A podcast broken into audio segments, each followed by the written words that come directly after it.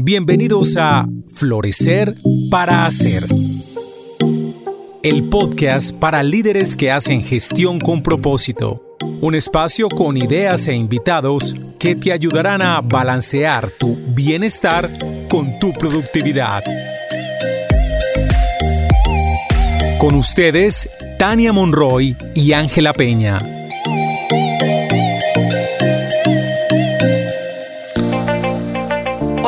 Bienvenidos a un nuevo capítulo de Florecer para Ser. Hoy estamos aquí, Ángela Peña y Tania Monroy, y continuamos con estos episodios que hemos denominado la herida sagrada o el talón de Aquiles. Hoy vamos a hablar de la herida sagrada del abandono y para ello invitamos nuevamente a Marcela Riveros. Ella ya estuvo con nosotros en un podcast anterior y nuevamente nos acompaña. Bueno, antes de arrancar quiero volverles a presentar a Marcela. Marcela es profesional en finanzas y relaciones internacionales, tiene un MBA de la Universidad de Toronto, trabajó en banca de inversión y también fue gerente de categoría de varias multinacionales. Posteriormente eh, empezó a trabajar de manera independiente vendiendo acciones y opciones en la bolsa de valores y hace dos años aproximadamente tuvo un episodio de depresión y eso le implicó cambios en su vida que hoy la tienen en un momento de transición.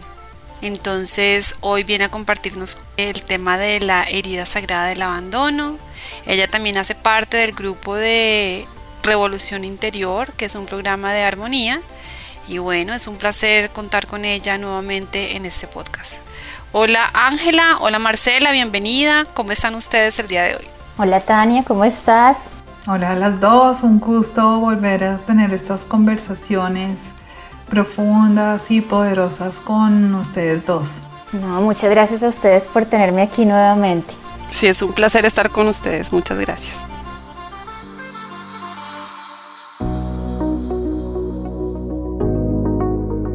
Hoy vamos entonces, como dice Tania, a hablar del abandono como una de estas heridas que se presentan cuando estamos en nuestra infancia o en nuestra adolescencia y que nos marcan unos patrones de comportamiento y unos patrones de vida que con el tiempo, como nos contará Marcela, pues van a tener un impacto en quienes somos.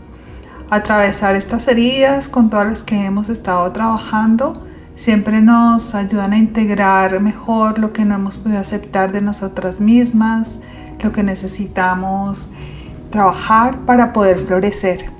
Y de eso se trata el día de hoy, cómo podemos atravesar la herida del abandono y florecer. Marce, bienvenida, gracias por poner tu historia aquí de nuevo.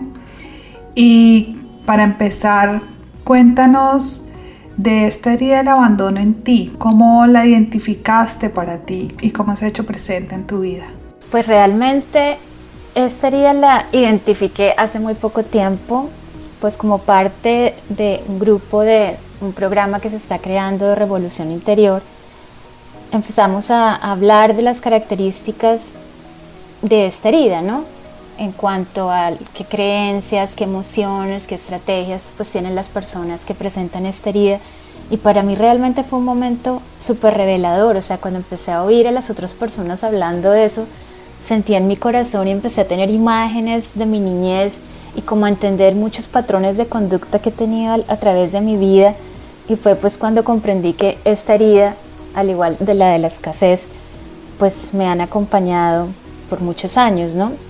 Pensé a ver cómo yo desarrollé creencias desde mi niñez, donde aprendí a pensar sin lugar a duda, pues que yo tengo que agradar a los demás para que me quieran y no me dejen sola. O es como que yo me tengo que esforzar por las cosas, ¿sí?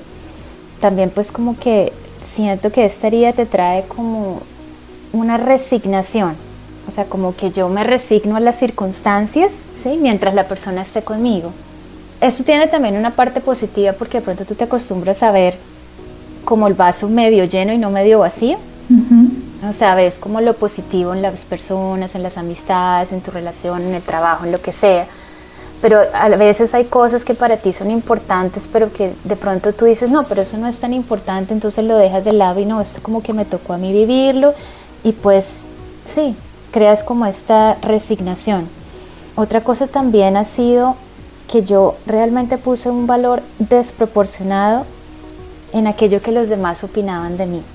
O sea, como que para mí yo tenía que ser esa persona que complace, que hace todas las cosas que agradan al otro y pues para nunca ser juzgada y pues para que me quisieran y pues para entonces que las personas estuvieran ahí para mí, porque también una cosa de esta herida es que tú necesitas mucho el apoyo de tu entorno, ¿sí? Y otra cosa es en cuanto a la toma de decisiones, ¿no? A veces inclusive lo que más me da como risa es que no son las decisiones cruciales en las que tú como que estás seguro, pero muchas veces decisiones de cosas sencillas como que siempre tenía que como que estarle preguntando a las personas cercanas como será que sí, será que sí hago esto, será que no hago esto. Entonces eso también es otra cosa de esta herida que se muestra claramente en la personalidad, ¿no? Y finalmente tal vez una que ha sido yo creo que la que más me ha marcado a mí es esa dificultad que le da a uno de decir que no. Muchas veces, o sea, yo no era capaz de decirle que no a nadie, así eso implicara que yo hiciera algo que no me llamara la atención. O sea, yo prefería sacrificarme a mí misma en lugar de hacer sufrir a los demás o de irlos a defraudar, desilusionar. Entonces yo siempre decía que sí, sin importar. O sea, es sí, realmente cuando tú lo analizas así uno dice, ay Dios mío, pero, pero bueno. Ay, Dios mío, estaría. ¿En qué momento cedí tanto de mí? Me imagino, ¿no? Exactamente, sí, exactamente. Y esa cosa de ser complaciente, ¿sí me entiendes? No era capaz como de pararme y decir algo que sabía que iba a crear conflicto, que estaba en contra de muchas personas por este motivo de sentir que entonces me van a abandonar y entonces ya no voy a tener a nadie. Y es ese miedo como a la soledad. Y otra cosa que eso también hace muy difícil, o me ha costado mucho, es terminar relaciones con las personas que no te han abandonado. Claro, porque si han estado ahí para ti, porque vas a terminar la relación, aunque no estés contenta en esa relación o aunque ya no sea una relación en la que tú quieras estar, supongo. Exactamente, y entonces empieza uno a pensar, no, pero eh, si bien no estoy plenamente, digamos, feliz, pero tengo estas otras cosas, entonces es, vuelve la resignación. ¿sí? Claro. Eso es lo que me tocó, entonces pues yo sigo aquí juiciosita. Y eso también no solamente en cuanto a la parte de relaciones pues personales, o sea, amistad, familiares, de pareja, pero también pues ha tenido un impacto bastante grande en mi parte laboral también, o sea, como en la parte de mi liderazgo, de mi trabajo, porque también me di cuenta que debido a esta herida yo siempre prefería ponerme como la segunda a bordo, a pesar de todo, tener todas las capacidades y las aptitudes, digamos, para ser la primera, pues esta herida no te deja realmente brillar, porque tú no te logras empoderar de tus habilidades y prefieres más bien escudarte detrás de tener pues este buen jefe que toma las decisiones y al que le puedes consultar esa inseguridad que tienes, ¿sí? Marce, yo creo que sería muy interesante que nos contaras como aquí en esto de ese liderazgo y cómo ha afectado tu parte profesional. Me gustaría recoger un poco lo que has dicho ya, como para la claridad de todos los que nos escuchan. Y es que de alguna manera esta herida del abandono se pone en manifiesto, entre otras cosas, alrededor de querer estar complaciendo a los demás, de la resignación, de poner por encima las necesidades del otro para satisfacerlas, así eso vaya en contra de satisfacer las propias necesidades, porque siempre hay un miedo, obviamente, al abandono y a quedarse solo, a quedarse sola, y por tanto la idea o la creencia que está detrás es que para no quedarme sola, para que las personas no me abandonen, voy a hacer cosas por ellos así eso me lastime a mí o vaya en contra de mí o bueno. Y también escucho cierta dependencia cuando hablabas de la toma de decisiones. Entonces esta herida del abandono también nos lleva a consultar cosas que tú decías a veces pueden ser nimias, ni siquiera son trascendentales, para sentirse apoyado, digamos que esa decisión va a estar bien tomada. Entonces hay una dependencia ahí también que esta herida marca. Y en términos de liderazgo, nos encantaría que nos contaras algún caso que viviste donde se manifiesta esto claramente, que suelen ser muy buenos segundos, pero no figurar en la primera línea y sobresalir de primeros. Cuéntanos un poco de eso. Pues yo siento que hay como dos ejemplos claros en mi vida laboral donde yo siento que esta herida se manifestó profundamente. Pues la primera tiene más que todo el no ser capaz de decir que no y el ser tan complaciente, ¿sí? Entonces yo trabajé como gerente de categoría en Nestlé y en esa época pues mi jefe era la vicepresidente de ventas y categoría. Ella era una persona con un carácter bastante fuerte y mm, realmente pues siempre me daba mucho trabajo, me involucraba en muchos proyectos, pues mejor dicho, obviamente que me daba prebendas, ella estaba como muy contenta con mi trabajo, pues yo realmente era bastante eficiente, pero yo no era capaz de decir que no y ella cada vez me daba más y más y más hasta que llegué a un punto en que realmente, bueno, eso más otra cosa que llevó a que yo ya decidiera no, ya no más, yo me voy a buscar otro puesto y me voy de aquí.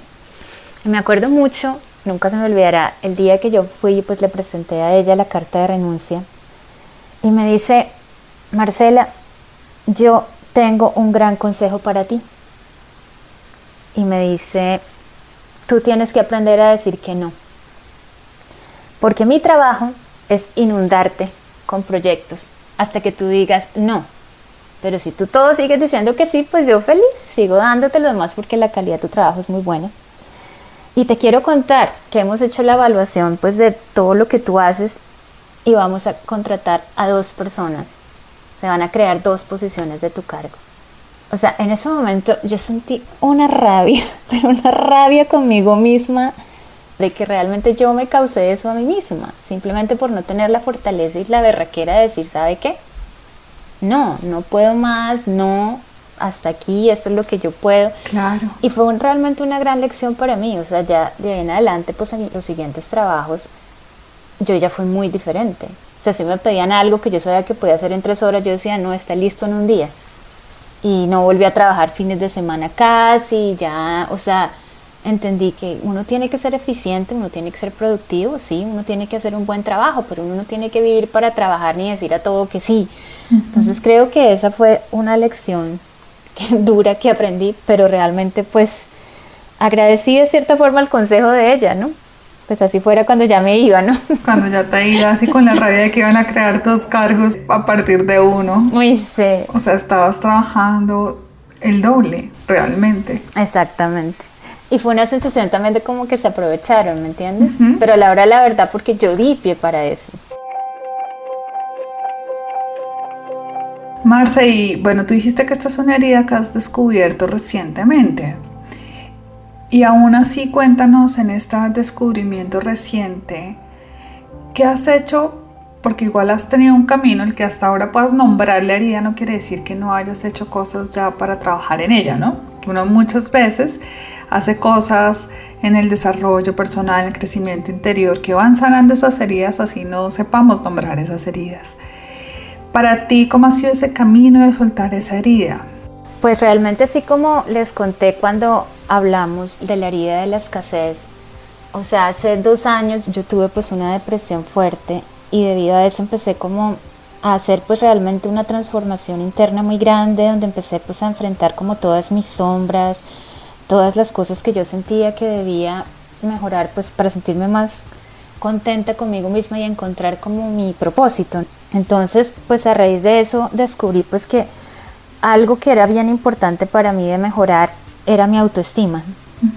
O sea, que muchas de las cosas y por las cuales siento que estas heridas me cogían tan fuerte era por lo que mi autoestima era muy baja. Entonces empecé a trabajar muchísimo en mi amor propio, en mi autoestima, en entender que yo debo ser auténtica, que yo no tengo que complacer a nadie, que yo simplemente debo ser lo que yo soy y que las personas pues que me aprecien y que me valoren como soy, pues son las personas que deben estar en mi vida.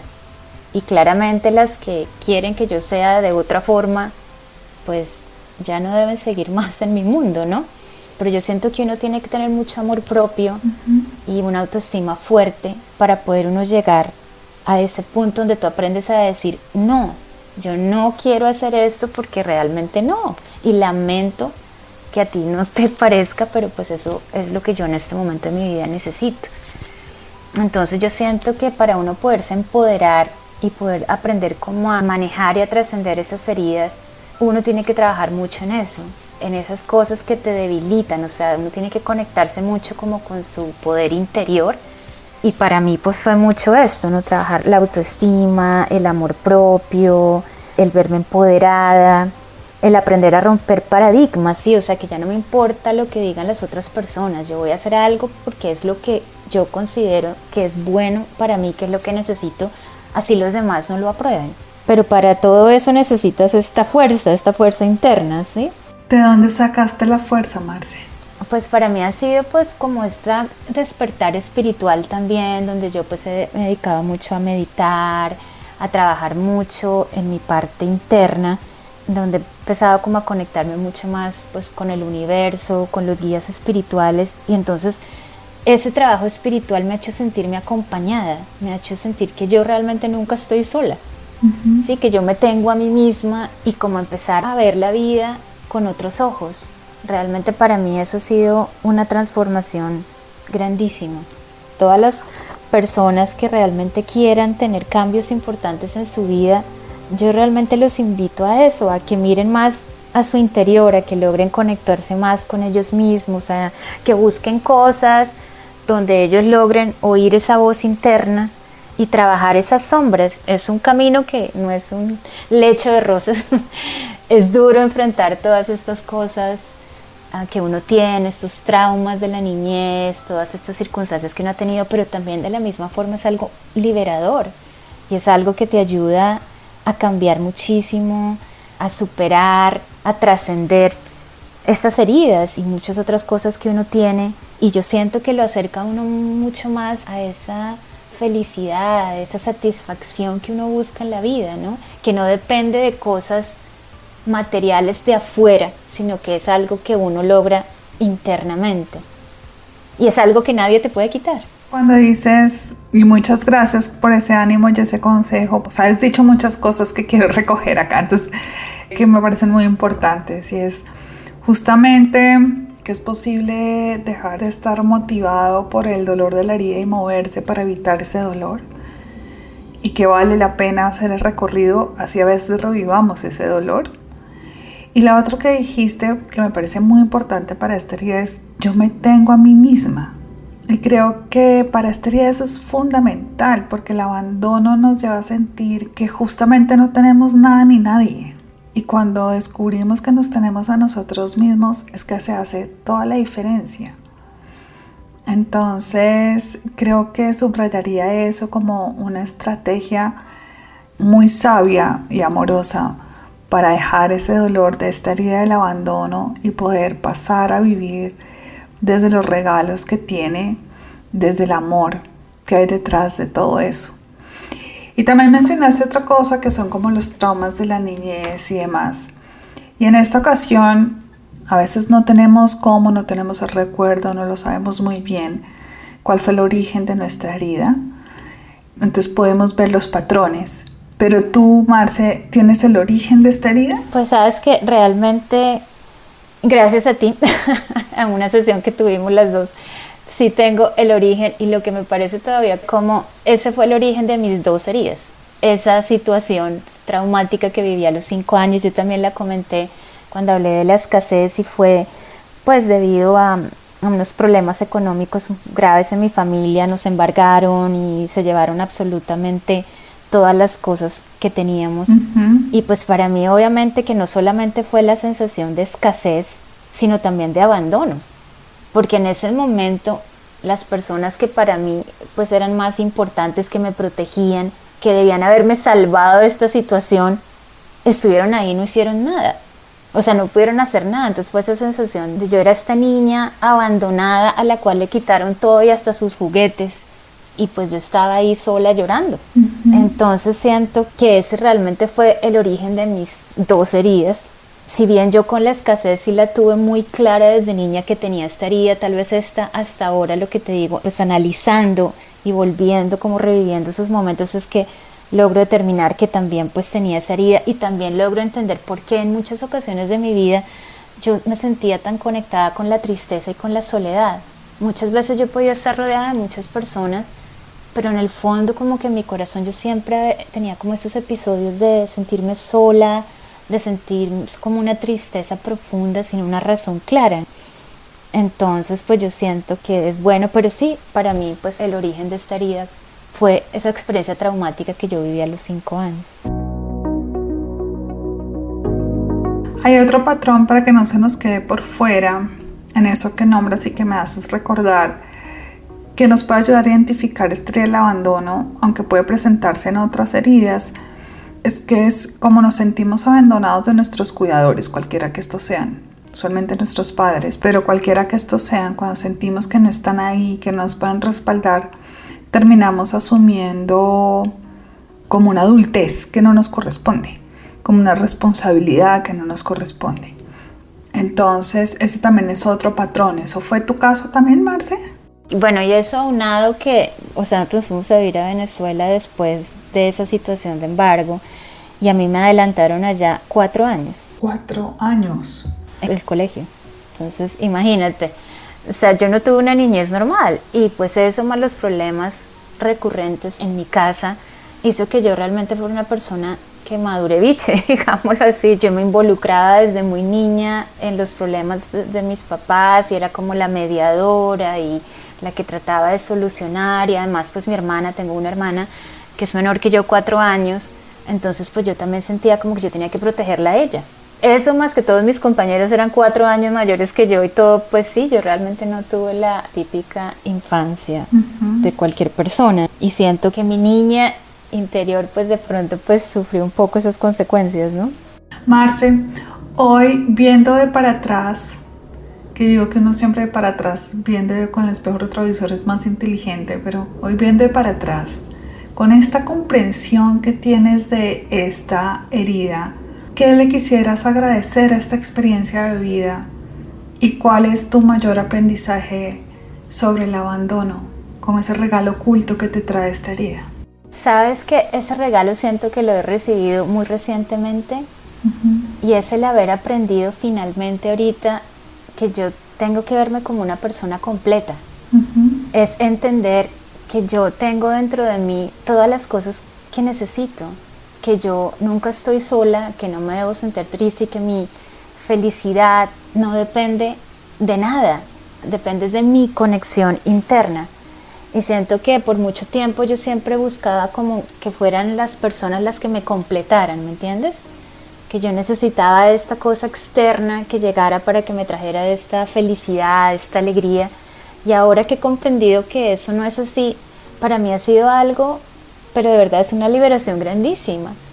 Porque es sentirme que yo ahora puedo hacer y lograr y tener muchas cosas por mí y que mi estado de ánimo pues no va a fluctuar de la forma tan fuerte que lo hacía antes porque ahora pues yo estoy en control. Y también es como sentirme, oiga, yo no tengo que complacer a nadie, yo me tengo que querer a mí misma y estar muy contenta de quién soy. Mostrarme sin máscara, ser auténtica. Y no necesito, no importa si tengo miles de amigos o tengo muy pocos, pero si yo soy auténtica, yo estoy bien. Y eso es lo que importa. Entonces para mí esa ha sido una lección muy bonita y una lección que quiero pues poder pasarle a mis hijos. De que a la hora de la verdad, cuando tú eres auténtico, cuando tú estás haciendo las cosas que a ti te hacen feliz, cuando tú no estás tratando de complacer o de tratar de encajar en moldes por tener la aprobación de las personas, ahí es cuando realmente tú puedes realizarte y lograr grandes cosas. Porque vas a tener acceso a esta fuerza interior que te lleva y que te da este empuje para surgir, para tener metas, para lograr cosas. Entonces siento que para mí pues esa herida realmente me llevó toda esa tristeza, toda esa sensación de abandono, no ser capaz de decir que no, toda esa complacencia, tal vez me llevó a esa crisis que tuve hace dos años, ¿sí? Pero esa crisis ha hecho que renazca la nueva Marcela de hoy. Entonces, pues lo veo como una oportunidad. O sea, yo siento que las heridas para mí han sido como una inspiración y la motivación de este gran cambio que yo empecé y con el cual pues he logrado abrirme a la espiritualidad de una forma importantísima y donde pues siento que he logrado crecer cantidades personal y espiritualmente. Entonces, la verdad, estoy súper agradecida.